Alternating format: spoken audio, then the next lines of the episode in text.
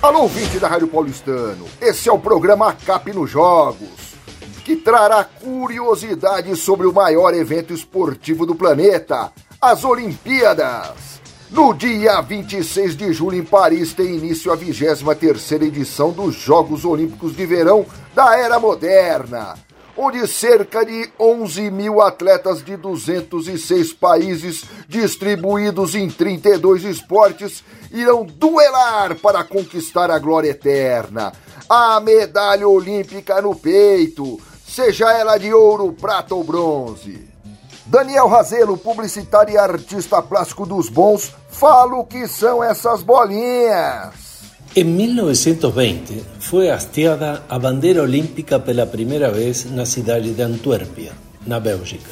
Os cinco anéis do símbolo olímpico foram projetados pelo barão Pierre de Coubertin, cofundador dos Jogos Olímpicos Modernos. Cada um desses anéis representa os cinco continentes habitados do mundo. Paulo Brasil, economista especialista em finanças públicas, até que enfim, conte aí!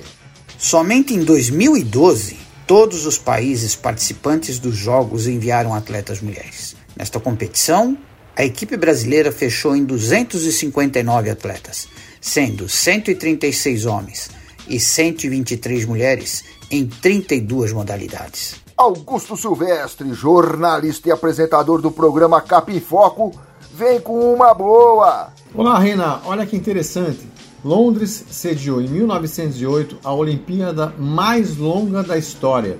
Os Jogos aconteceram entre 27 de abril e 31 de outubro. Foram 187 dias.